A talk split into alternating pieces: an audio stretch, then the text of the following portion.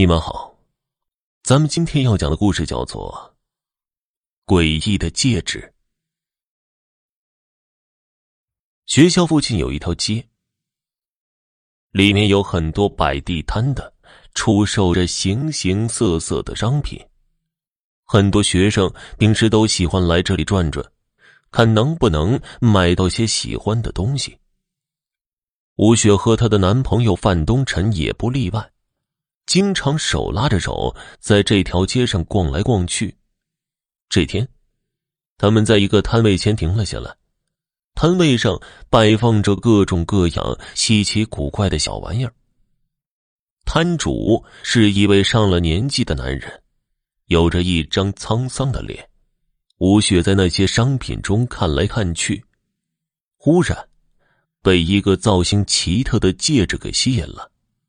戒指看上去很有些年头了，上面还刻着一个小小的头像。他一下子就喜欢上了这枚戒指，于是向摊主询问价格。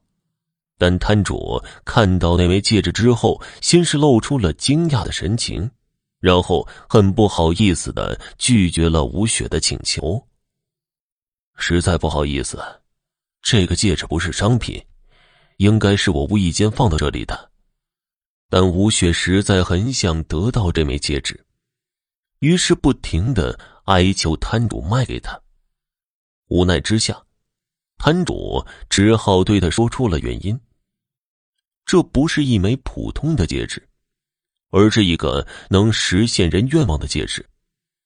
但是说它是一枚鬼戒更为合适。因为他实现的愿望只会带来灾难。摊主怕这枚戒指害了其他人，所以才不肯出售。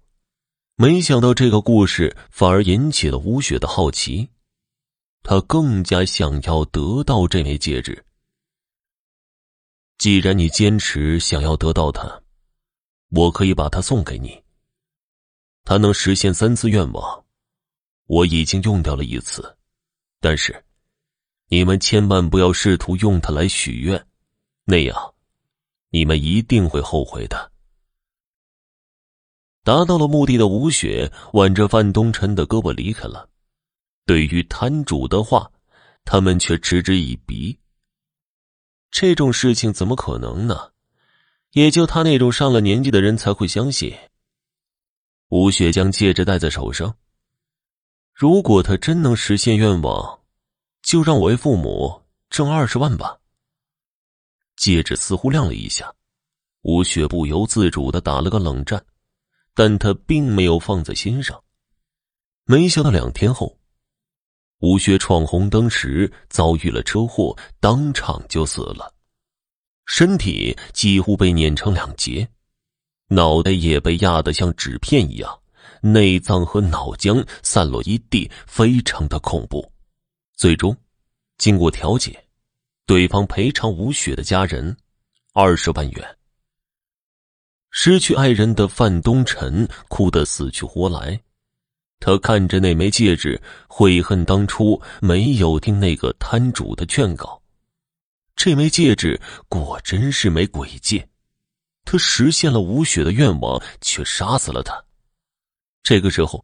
他忽然想起戒指还有一次许愿的机会，他的眼神中流露出了疯狂的神色，也许还有机会弥补。范东辰将戒指戴在自己的手上，用掉了最后一个愿望，让吴雪复活，回到我的身边。一阵冰冷的感觉传遍了范东辰的全身，让他打了个冷战。他知道这个愿望已经生效了。然而，当敲门声响起的时候，范东辰才意识到自己犯了一个致命的错误。吴雪虽然复活了，但她的身体还是死前的恐怖模样。听众朋友，本集播讲完毕，感谢您的收听。